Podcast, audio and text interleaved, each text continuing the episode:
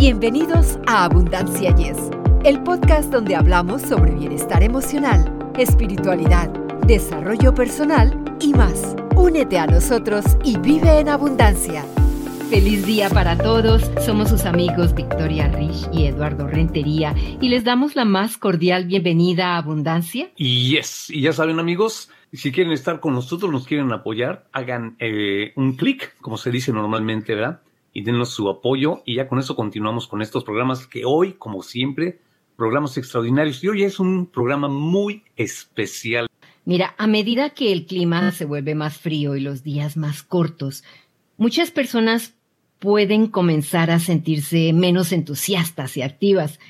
Para algunos, los síntomas duran mm, relativamente poco tiempo. Sin embargo, los síntomas son más graves para otras personas y pueden afectar cómo se sienten, piensan y manejan sus actividades.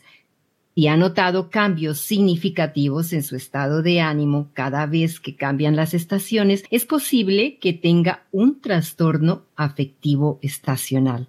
¿Tú has escuchado de ese trastorno, Eduardo? Me parece haberlo oído alguna vez, pero precisamente ¿Ese es el tema, Victoria? Efectivamente, Eduardo. Nuevamente nos acompaña la psicóloga Olga Calderón, quien nos va a hablar sobre este interesante tema y además compartirá algunas técnicas para manejar su estado de ánimo durante los meses fríos. Y precisamente, amigos que nos acompañan en cualquier parte del mundo, eh, si ustedes no tuvieron la oportunidad de escucharla, búsquenla porque nos dejó un grato sabor de boca como dijo Victoria, es psicóloga, pero aparte de eso, Victoria, pues también es productora y conductora del programa Con Amor a la Vida, que es bien exitoso, allá en el estado de, de Michoacán, en la ciudad de Morelia, que es la capital, sobre temas de salud mental, bienestar personal, precisamente lo que estabas mencionando. Además, por si fuera poco, catedrática de importantes universidades en la ciudad de Morelia. Además, también ella es encargada del Departamento de Psicología del Sistema DIF en Michoacán desde el 2004, así que su experiencia es muy amplia y como tú dijiste, psicoterapeuta y psicopedagoga de niños, adolescentes, adultos y parejas, así que por experiencia se podría decir no paramos con nuestra invitada. Olga, estamos muy contentos y agradecidos de que estés nuevamente con nosotros. Bienvenida. ¿Qué tal? ¿Cómo están amigos y amigas de Abundancia Yes?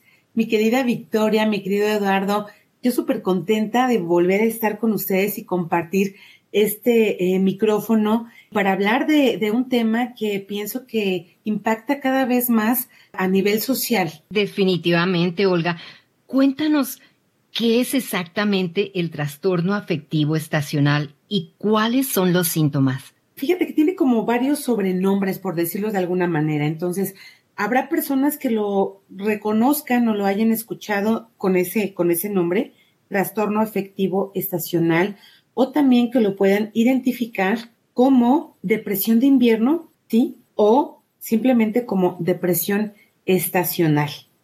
¿Y de, qué estamos hablando cuando hablamos de un trastorno afectivo estacional? Estamos hablando de un sentimiento y de una sensación de tristeza, eh, de una especie de apagamiento, eh, de una sensación de estar en colores más bien grises, ajá, eh, en nuestro estado anímico y que bueno, se experimenta eh, notablemente cuando empieza a llegar el invierno y bueno, ya lo empiezan a experimentar las personas desde que aparece el otoño, es decir, desde que empiezan a bajar las temperaturas en nuestro clima. ¿Es el trastorno afectivo estacional un trastorno grave? Fíjense que eh, no, no es como tal, no está catalogado, Victoria, como un eh, trastorno como tal por los manuales que utilizamos en psicología clínica o eh, a nivel de psiquiatría, no está catalogado como tal, como un trastorno. Vaya, eh, con estas características que requieren para, para hacer un trastorno mental como tal que afecte o que cause alteraciones ya más profundas.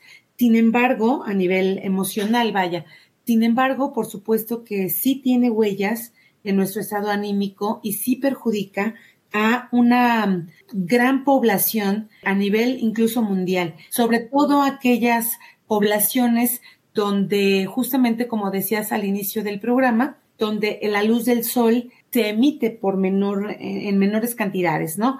Me refiero a precisamente que los días se vuelven más cortos y las noches más largas. Entonces, las personas que estamos bajo estos horarios con esta tipología, pues nos afecta o nos tiene la tendencia, hay la tendencia a que nos afecte un poco más.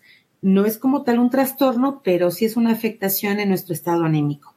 Y por lo tanto, sí hay que poner atención. ¿Cuáles son las opciones de tratamiento para combatir eh, la depresión estacional? Aquí es muy importante y, si me lo permites, Victoria, antes de poderles compartir algunas recomendaciones, es, eh, me parece que es súper importante que la gente, que las personas que nos están escuchando, sepan que este trastorno afectivo estacional o esta depresión invernal se puede agudizar si ya de por sí las personas afectadas por él tienen un antecedente de depresión. Yo en muchas ocasiones les menciono que hay incluso familias eh, que tienen más la tendencia a ser nostálgicas o melancólicas e incluso depresivas, ¿sí? Y, por ejemplo, si ya de por sí tenemos una depresión crónica, es decir, un estado de ánimo bajo, tristezas prolongadas o a lo largo de la vida, vamos a poner un ejemplo, una persona que tiene 40 años y que a lo largo de su vida, en la adolescencia, empezó a experimentar síntomas depresivos, se, se fueron o se quitaron o se superaron y luego otra vez a los 25 y luego otra vez a los 30, etcétera, es muy probable que también eh, le pueda estar afectando este tipo de, de trastorno. Sin embargo, bueno, hay que ahí poner mucha atención y diferenciar entre si solo es un trastorno afectivo estacional o efectivamente, como lo mencioné, también está mezclado con este otro tipo de depresión.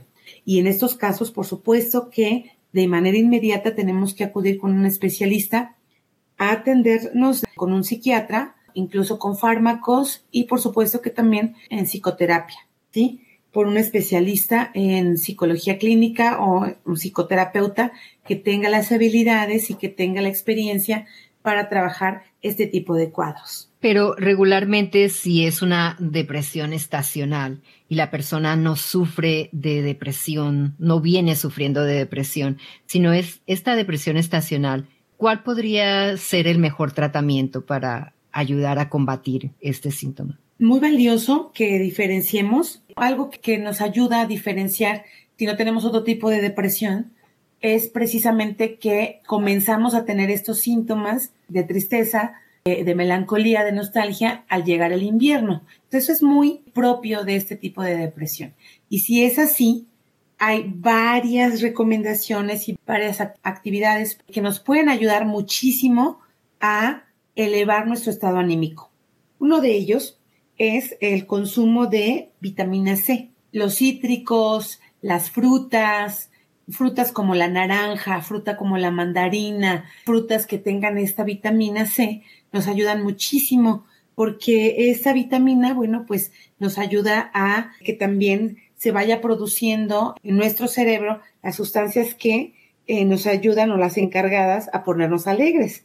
Y además, algo que también nos ayuda muchísimo es tomar el sol. Cuando tomamos sol, también nos ayuda a activar una vitamina que está encargada precisamente de generar o de segregar serotonina, ¿no? Que es la encargada precisamente de ponernos alegres, de ponernos felices.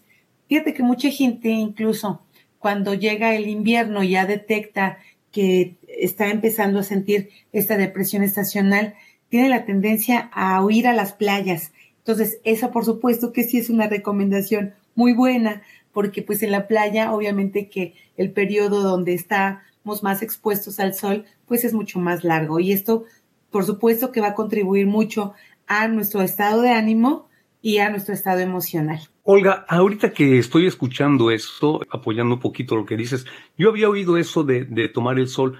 Eh, por ejemplo, acá eh, donde estamos nosotros, que el frío cuando es muy fuerte no puede salir, digamos, a tomar el sol.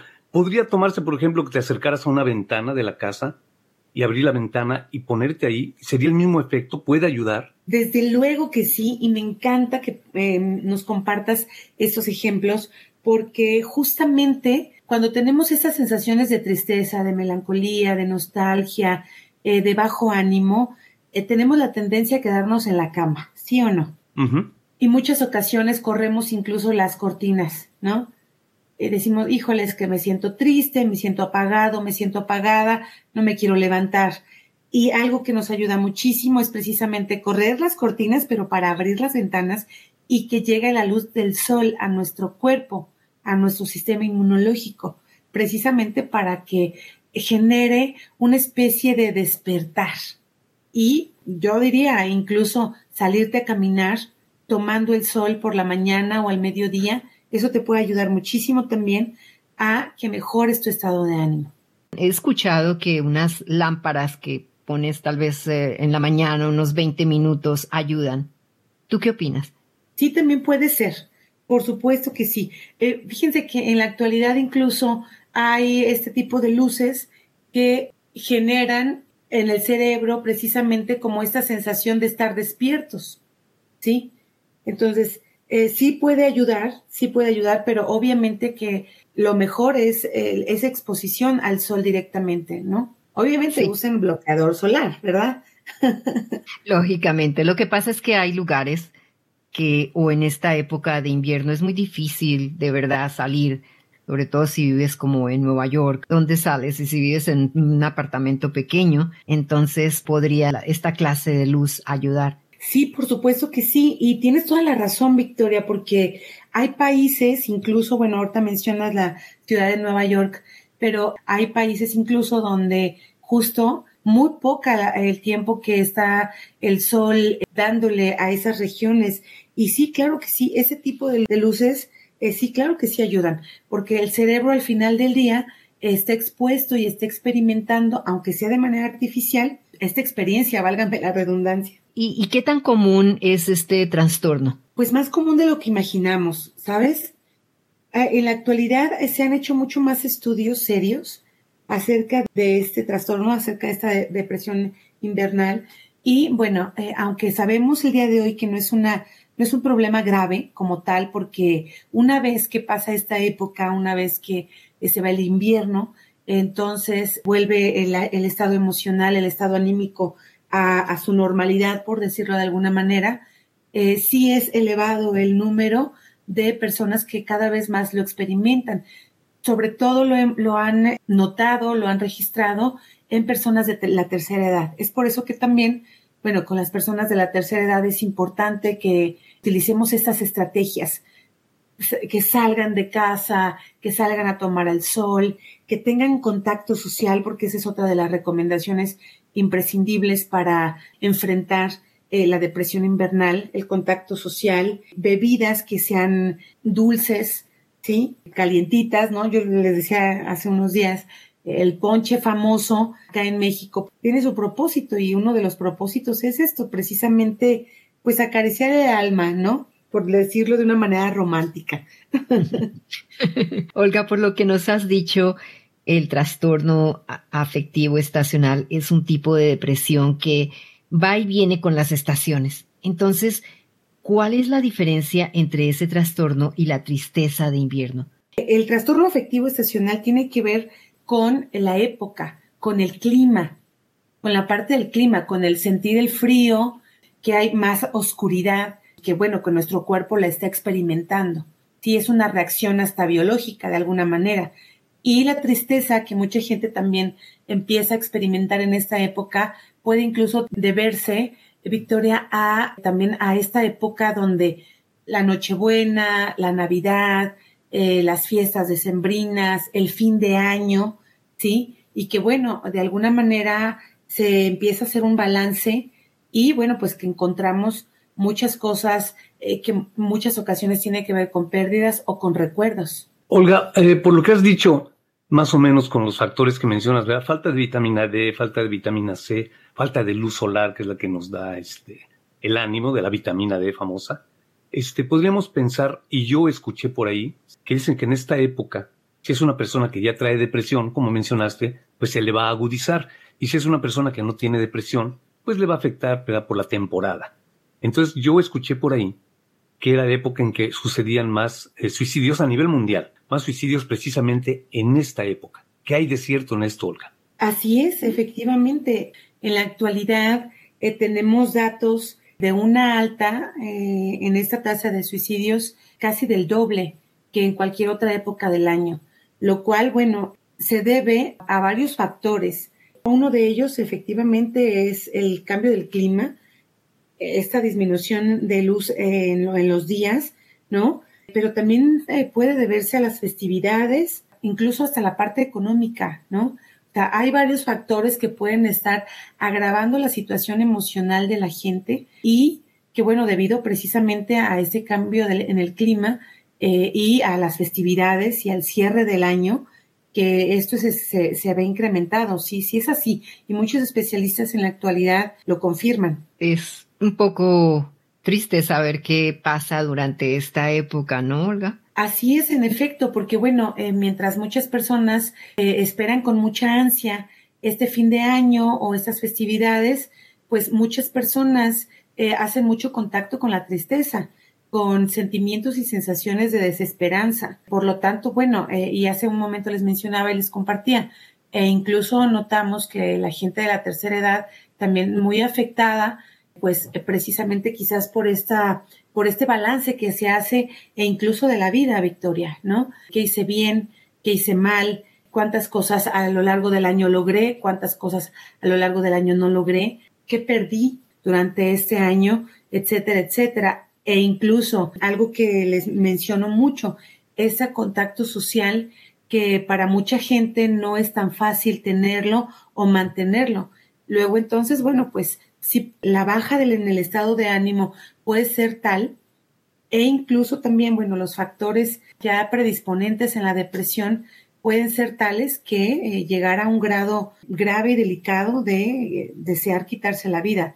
Si es así, por lo tanto, pues también es importante que nos informemos, que hagamos caso de muchas de las medidas que en los medios de comunicación aportamos eh, quienes nos dedicamos a la salud emocional y mental, que hagamos caso y que, bueno, también la, quienes estamos alrededor de estas personas a, las cuales les afecta más este cambio en el clima, pues eh, estemos al pendiente y que les apoyemos con estas recomendaciones y que, bueno, hagamos todo lo posible por hacerles sentir mejor y ayudarles también a subir su estado anímico, porque muchas ocasiones, Victoria, Eduardo, vemos a la gente que está a nuestro alrededor con melancolía o con nostalgia o con un estado de ánimo de tristeza y muchas ocasiones lo dejamos pasar o lo ignoramos o muchas ocasiones también lo podemos estar minimizando. Entonces, yo les recomiendo muchísimo que estemos alertas y que estemos atentos, no minimicemos y que estemos ahí en, en esta posición de ayuda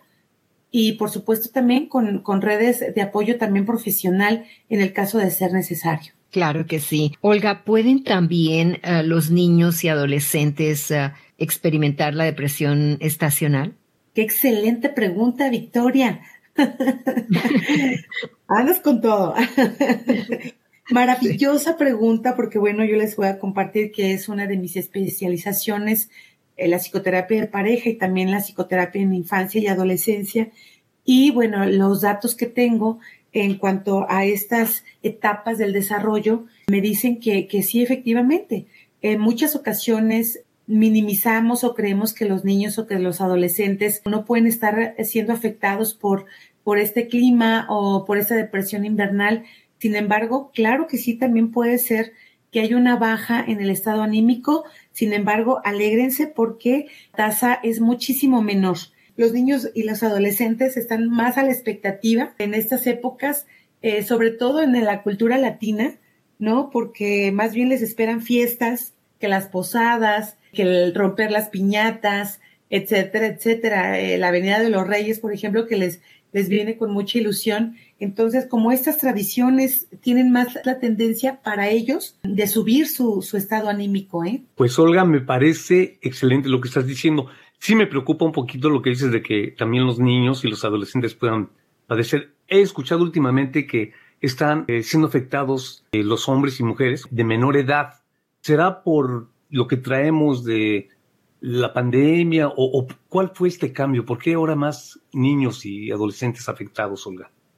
Pienso que sí es debido a esta consecuencia de la pospandemia, Eduardo, porque recordemos que esta pandemia desastrosa se llevó muchos seres queridos y también perdieron mucho las habilidades sociales eh, por el aislamiento. Entonces, yo les quiero recomendar que más bien utilicemos como estas épocas precisamente para retornar y abrirles esos espacios de socialización tanto a niños como niñas y adolescentes y precisamente para que puedan restaurar un poco como esas habilidades sociales, porque las afectaciones a nivel emocional, hablemos de tristeza, de melancolía, pueden llevarse a cabo o pueden llegar a ocurrirles a los niños, a las niñas y a los adolescentes debido precisamente más bien a ellos porque se perdieron como esa posibilidad de pulir sus habilidades sociales. Es decir, en la actualidad se les hace más difícil tener ese contacto con sus amiguitos, con vecinitos, con, con sus congéneres, ¿sí? Con sus coetanos, con los niños de su edad, con los adolescentes de su edad, precisamente porque fueron casi dos años, dos años y medio, casi tres, este, los que tuvieron que estar aislados. Entonces, hay unas pérdidas en esas habilidades sociales y por supuesto que ahora al enfrentarse a la parte social, a la parte de convivir, a la parte de compartir, de dialogar incluso, de comunicarse, pues muchos de ellos pues se encuentran con la sorpresa de que les cuesta mucho trabajo. Quizá por ello pues, pues les puede estar afectando un poco más. Sin embargo, pues es un panorama que me parece que es más esperanzador, como lo es muchísimo la infancia y la adolescencia, que siempre las vemos como con más esperanza porque ellos logran tener mayor capacidad y mayor habilidad de adaptación que los adultos. ¿Es genético el trastorno afectivo estacional?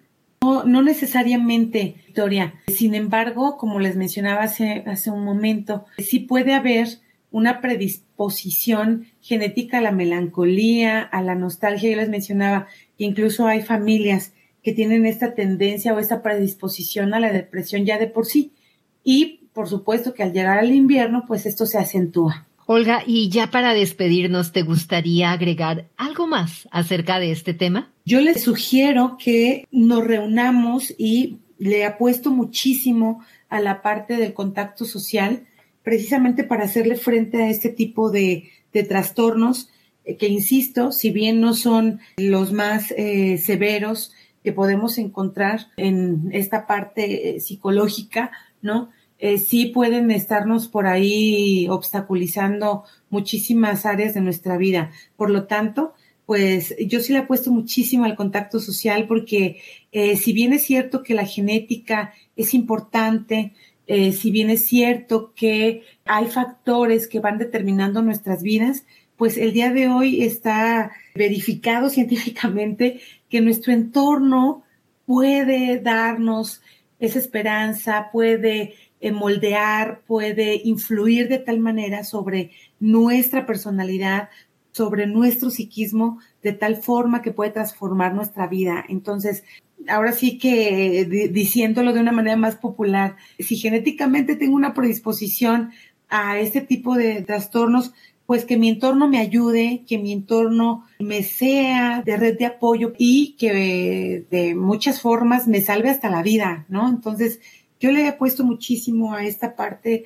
de las reuniones sociales, le he puesto mucho a la convivencia social y que bueno, que pienso que esto nos puede ayudar muchísimo y que de verdad le puedes estar salvando la vida a alguien si en esta época, si en estas fechas le invitas a su casa. Muy buenas herramientas, Olga. Si nuestros oyentes desean comunicarse contigo, ¿dónde lo pueden hacer? Pueden encontrarme en Facebook como Psic Olga Calderón Hernández y también en Instagram. Me pueden encontrar como Psic Olga Calderón Hernández y bueno, eh, por ahí pueden mandarme sus mensajes y con muchísimo gusto, de una manera muy cálida y muy profesional y también, porque no, divertida, puedo estarles apoyando en lo que ustedes estén por ahí necesitando. Y también recordarles, eh, Victoria, Eduardo, si me permiten, no le tengamos miedo a asistir con el neurólogo, con el psiquiatra y con la psicoterapia. De verdad, en esta época y de aquí adelante, es imprescindible la ayuda psicológica para nuestra personalidad y para nuestro bienestar personal. Y no nada más para nosotros, ¿eh? Porque de verdad créanme que el asistir y cuidar nuestro psiquismo también le va a ayudar muchísimo a la gente que nos rodea. Claro que sí, Olga. Muy valiosa toda esta información que tan amablemente has compartido con nuestros oyentes. Muchísimas gracias. Un gusto poder compartir con ustedes y bueno, que les mando un abrazo también doble a cada uno de ustedes con toda el alma y el corazón y el cariño. Claro que sí, Olga, me hago eco de la voz de mi compañera y muchísimas gracias por ser dos veces las que nos has, bueno, nos congratulamos realmente de que hayas cedido tu tiempo en dos ocasiones y pues que no sea la última, ¿eh? que haya tres y cuatro y cinco, que haya muchas más, Olguita. Claro que sí, Eduardo, claro que sí, Victoria. Yo aquí encantadísima de colaborar con ustedes y bueno, abundancia y es que es lo máximo. Y nosotros encantados de tenerte nuevamente, Olga. Muchísimas gracias. Y así nos despedimos agradeciéndoles su amable atención. Los esperamos la próxima semana en otra edición de Abundancia. Y yes, hasta la próxima. Para ustedes que están escuchando Abundancia Yes, realmente nos apoyan si pueden suscribirse en Apple Podcasts o Spotify y déjenos sus comentarios. Así nos ayudan a llegar a más personas y por ende a unirnos más y a vivir una vida mejor y con abundancia. Comparta este podcast.